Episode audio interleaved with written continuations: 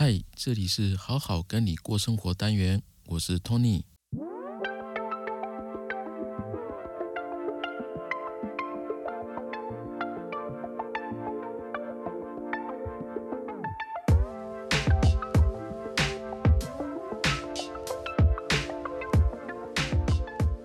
嗨，大家今天过得好吗？我们今天要讲如何克服内心的恐惧哦。有个人私讯问我这个问题，但是呢，嗯，我没有直接回答他，因为哦，这个如何克服内心的恐惧哦，其实没办法用三言两语就可以说清楚的。不过呢，我知道，就是说，身为成年人的我们呢，恐惧其实不会比小孩子少多少。所以呢，这一集我想要和大家分享我对。如何克服内心的恐惧这个问题的看法以及一些经验，每个人多少都有害自己害怕的事情嘛。那可能比较大的是我们害怕战争、害怕天灾、害怕一些传染疾病。那比较日常生活的呢，可能我们害怕呃上台演讲，害怕一些挑战啊，害怕一些权威啊，或者害怕做选择啊，或者是害怕孤独、害怕死亡等等的。那有时候我不知道大家会不会觉得，就是我们战战兢兢的去祈求说，哎，这些事情都不要发生的时候啊，好像就事与愿违哈。就是我们害怕什么，偏偏就会发生。那到底为什么会这样子呢？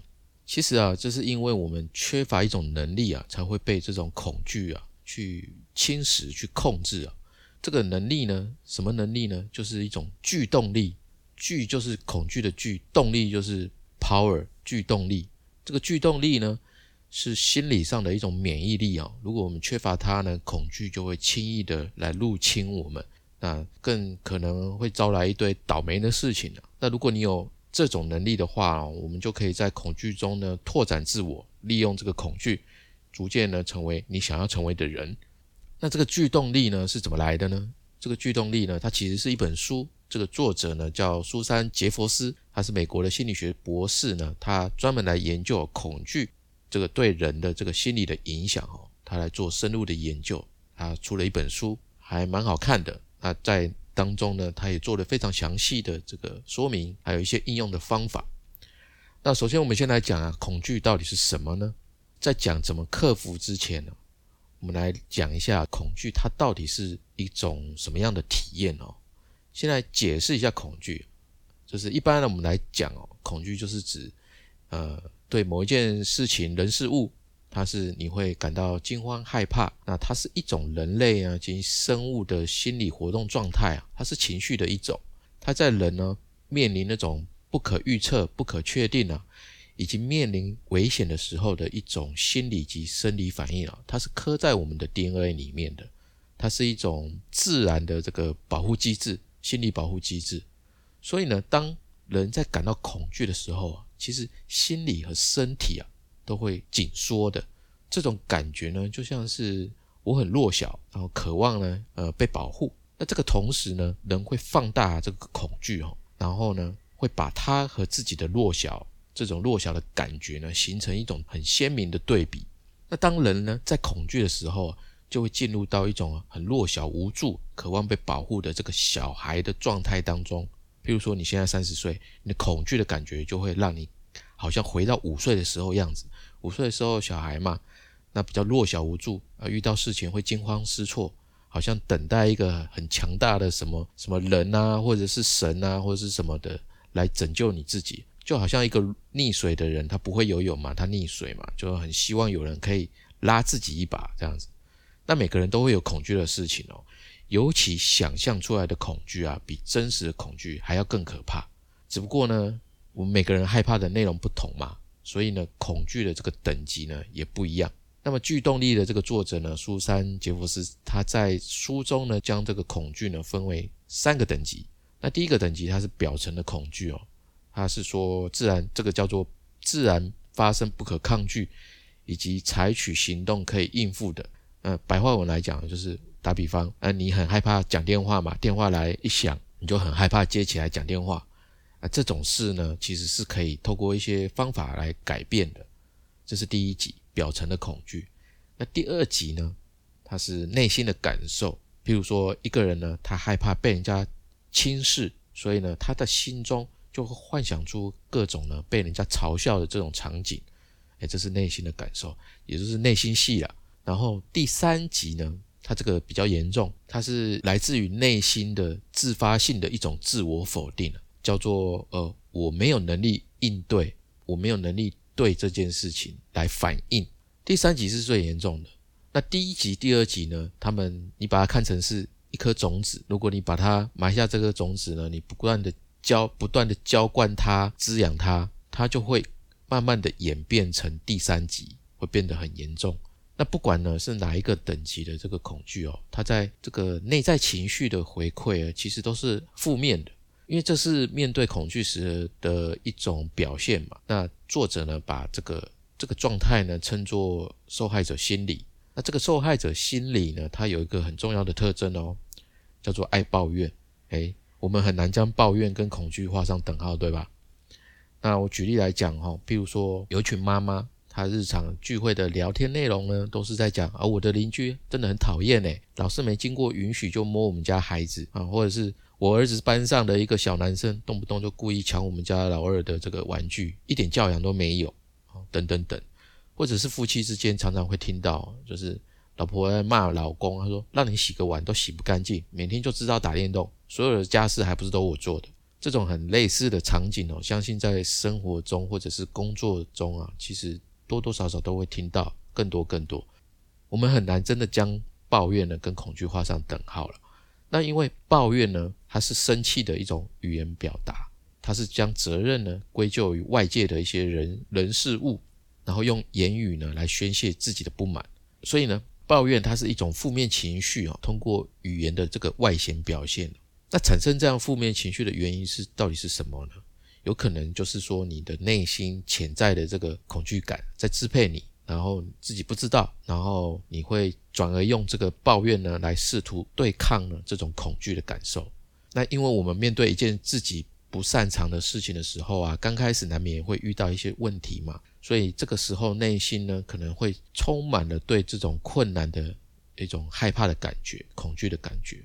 所以就会对呢状况百出的这种这种现状呢，会不自觉的去抱怨哦。那这个抱怨呢，其实就是在试图转换这个注意力哦，来对这个困难呢进行一个回避。所以这可能呢，就是来自于说我们内心对于困难的这种恐惧感去动摇了自己呢对自我能力的一种信任，所以呢，不断的去阻碍啊自己行动的一个决心哦。那这个恐惧呢，会让我们企图呢，以生气和抱怨的方式啊去逃避。所以呢，抱怨呢跟恐惧啊，其实有可能会画上等号的。那我们就自己呢，要去做更多的自我觉察，看看是不是这个样子。我们内心呢，到底有什么在害怕的，让我们会用抱怨的方式去逃避呢？我们可以思考看看自己是不是这个样子。那还有另外一种表现哦。就是我们之前小鸡心理学有说过的，叫做选择困难症。哦，当你无法做选择，或者是选择困难的时候呢，有一个原因就是害怕做出选择。所以在这个恐惧面前，当我们面临选择的时候啊，就会进入一种叫双输的模式，就两边都输了。因为你觉得这个任何事情就只有简单的对跟错，所以你没办法去做选择。就就算你选的这是对的，你也会对说选择后的。这个未来呢，继续的担忧跟担心，那最后会变成什么呢？就会变成自我实现的预言。我们在小鸡心理学也曾经讲过。好，那恐惧呢？它需要被克服吗？恐惧需要被战胜吗？其实哦，我自己觉得我不喜欢用战胜恐惧、克服恐惧这样来形容，因为我觉得前面有讲过嘛，就是这个恐惧啊，其实是我们人类的防卫机制之一，所以它是没有办法消灭的。因此呢，恐惧我自己觉得是不需要被克服或战胜的，而是需要被接纳、需要被了解，因为它是我们的防卫机制。可是大多数人还是会比较排斥啊。还有一种状况是，我们会害怕自己的害怕，害怕自己的害怕，就是害怕自己害怕的状态。可以想一下，就是前面有讲过，想象中的害怕，也就是我们害怕自己正在害怕的那个状态，这样子的。恐惧的状态哦，其实是会翻倍的。我举个例子哦，譬如说一个人他害怕公众演讲，所以呢，他就会担心自己表现的不好嘛，然后把事情搞砸了。但是其实他脑内想的是，他自己在公众演讲时候那种发抖的声音，哦，说话二二六六、哩哩啦啦的样子，然后好，呃，对面观众呢，啊，有的在嘲笑他，有的人露出，哎呦，怎么会这个样子？有的人摇摇头，有的人就是来看好戏，看他笑话。这个他想象中的这个场景，所以他害怕的其实是这个想象中的场景。所以他不断的担心，说自己演讲的时候整紧张的啊，发抖了怎么办？所以这个时候呢，害怕再加上害怕的这个感受呢，这个恐惧的体验哦，就会不断的翻倍。所以讲到这边呢，值得探索的是说，人为什么会害怕自己害怕的这个想象的样子呢？其实这就跟我们自己嗯对恐惧的这个认知啊，还有拒绝有关系。因为前面有讲嘛，我们要战胜，我们要消灭。但我们不是接纳，这是一般人的他的思维当中对恐惧的认知。那其实他就是在拒绝。所以，所以当一个人他害怕自己恐惧的这个状态的时候啊，他的背后呢，实际上是在害怕体验那种弱小无助的感觉，而且同时他也对自己这种状态呢，充满了一种批判。这个批判可能是说：哎，你怎么这么没种啊？你的表现不应该这样子啊！你这样会令人讨厌啊！你这样太丢脸。这样子自我这种自我批判的状态哦，这种自我批判的这个状态呢，其实就是一种自我敌对，它是对自己呢充满一种排斥啊或者拒绝的一种状态。那前面我们几集有讲到，就是一直在讲这个内在小孩，我们来表达这个人们他在内在的这个关系形态哦。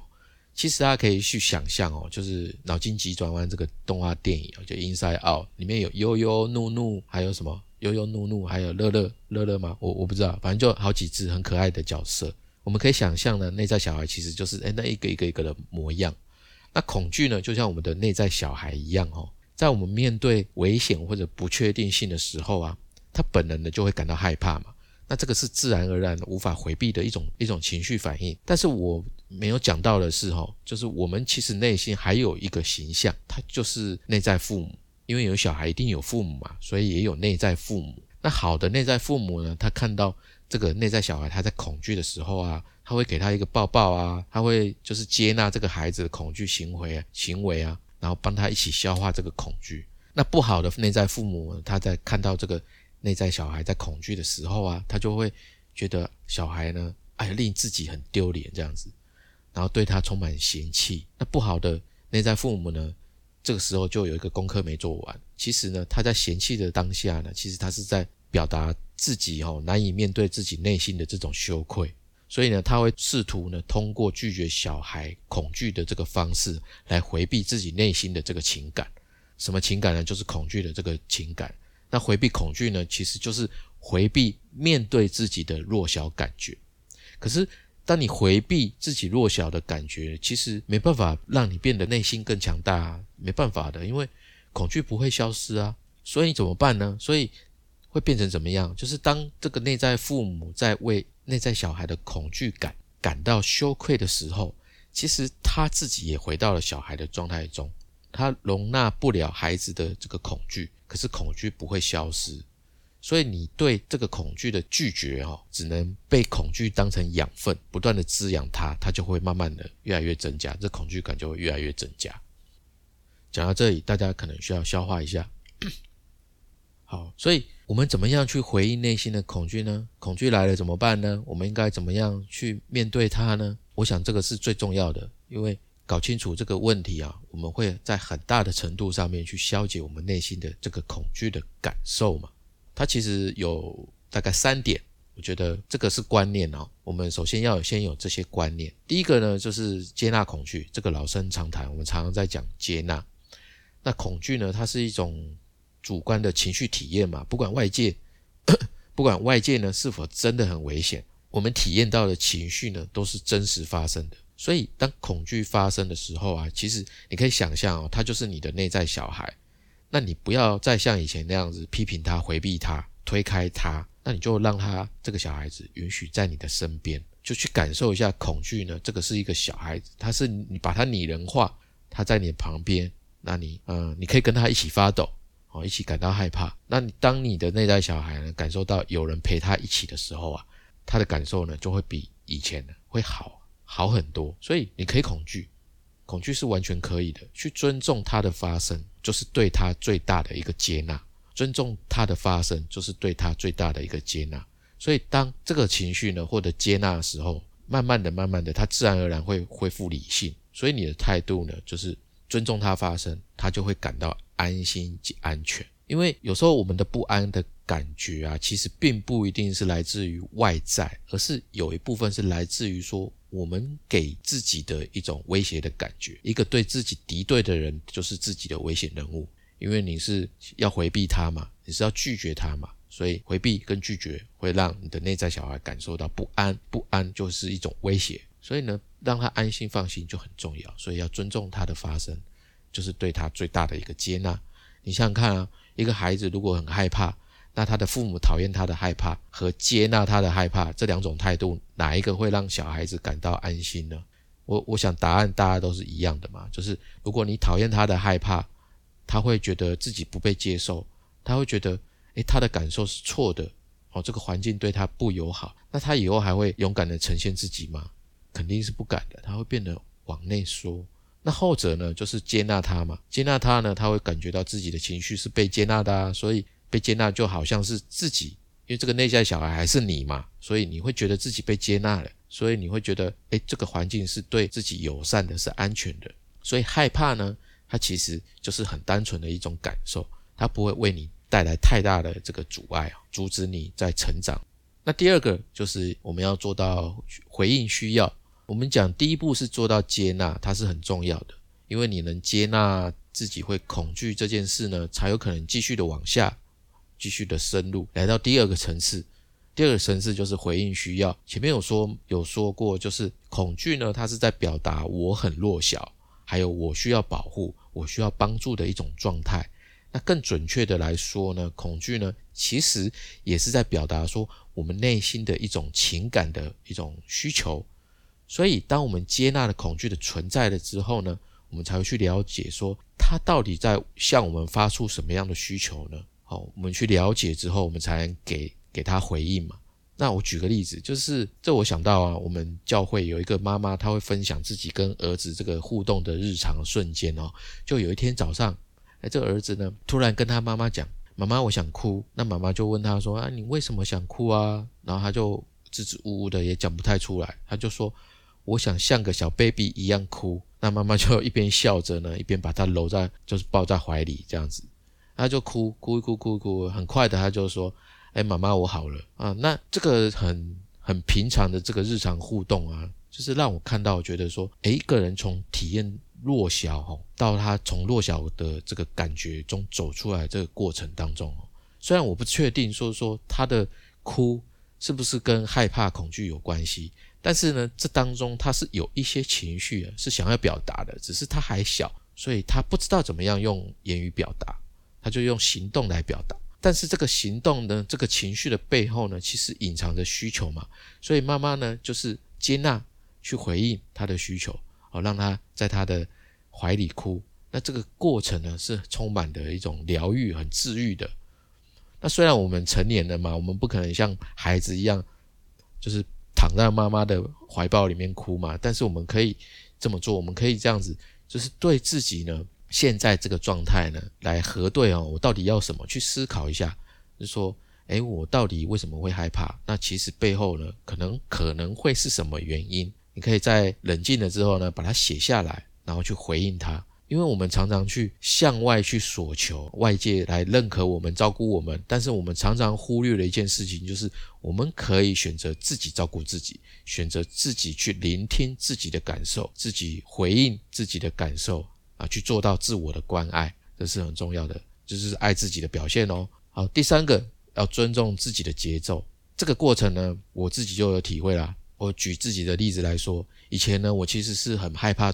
来做公众演讲的，但是呢，我现在常常在做公众演讲。那而且以前我也不爱讲电话，在社交场合里面呢，我也不知道要怎么样自处，很想逃离那种场合。但是呢，我并没有去试图硬逼着自己呢，去改变这自己的这些害怕的事情啊，不敢当中表达，那我就不要表达嘛。那所以我就转换一下，我就变成一个倾听的、擅长倾听的人。那听的过程当中呢，越听越多啊，我就慢慢会给回馈。那回馈的越多呢，就越能侃侃而谈。然后我不敢讲电话嘛，那我就不打，我就不打电话嘛。所以我就用文字来表达，我成为一个文字的表达者，用文字来表达自己的想法。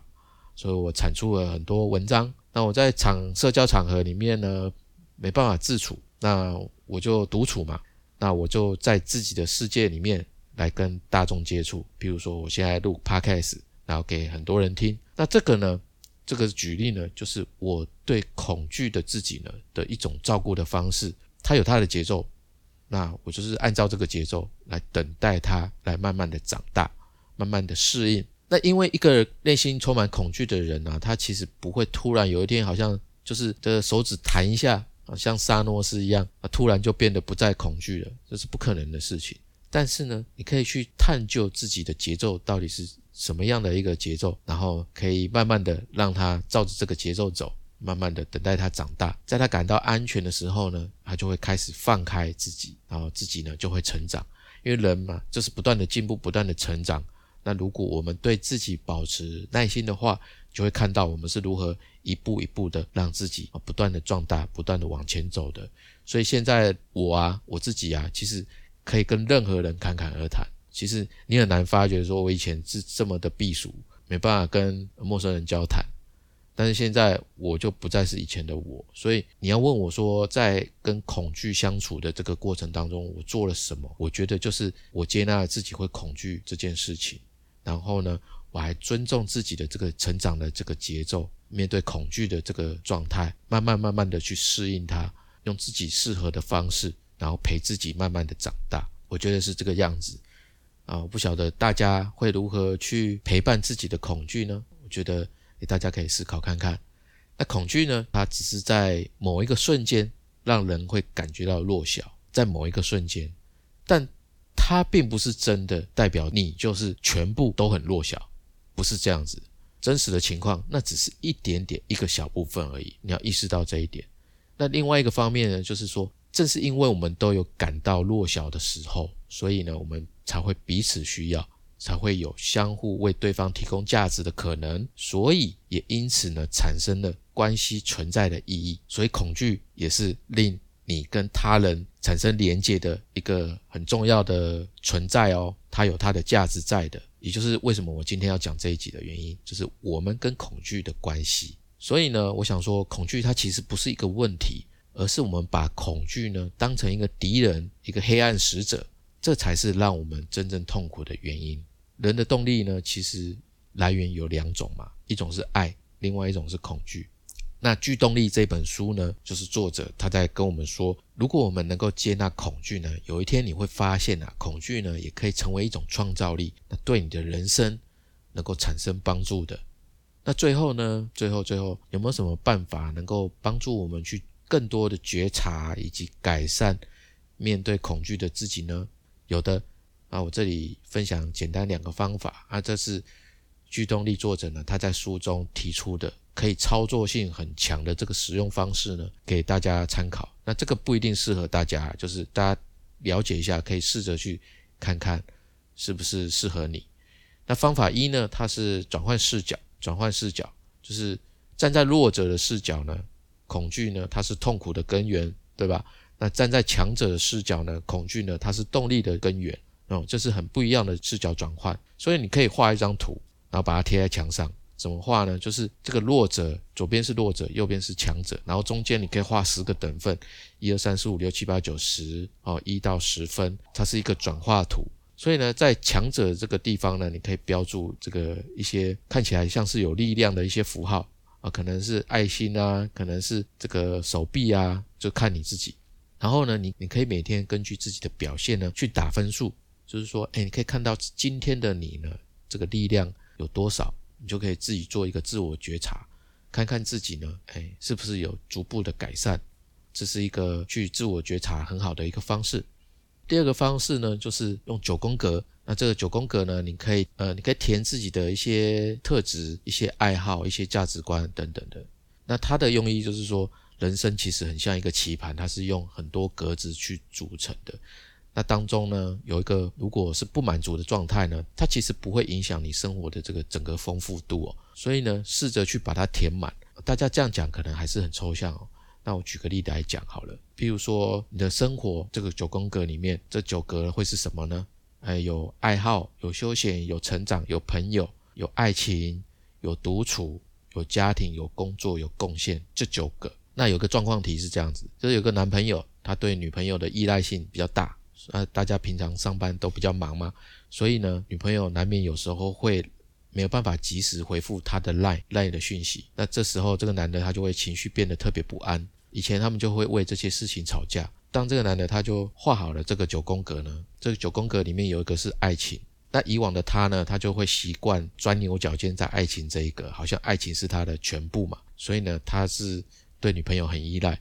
不过他画了这个九宫格之后呢，他就会看到其他其他的八种，譬如说爱好哦，如果他的女朋友太忙的时候，他其实可以去模型店买钢弹的模型回家自己组啊，或者是他可以看到另外一格叫成长，他可以计划一下。上一些线上学习课程，他就有了这样的这个重心调整之后呢，他的感情呢就变得更好了。因为他除了爱情之外啊，他还有其他的生活价值的重心，可以让他分散爱情这一格。所以我分享的这两个方法，就是一个是从弱者到强者，从双输到双赢这个九宫格的这个改变过程呢，其实就是接纳自己，来接纳我们心中的这个恐惧呢。那我们在这个接纳的这个过程当中啊。这个驱动力就会感受到越来越明显哦，它有在发挥，还有在慢慢的变强，所以呢，我们不必对这个过程呢产生太多的焦虑，要给他耐心的等待啊，陪他慢慢的成长，要坚信呢，最后的结果啊一定会转变。好的，这是我今天的分享，不知道大家听了这一集对这个恐惧有没有更新的一种认识，或者是更深层的了解呢？那我欢迎你随时给我反馈。那我们每周三晚上七点会更新新的一集。如果你觉得这一集有收获，欢迎你给我评价，我非常感谢您。那我们今天就到这边，谢谢，再见。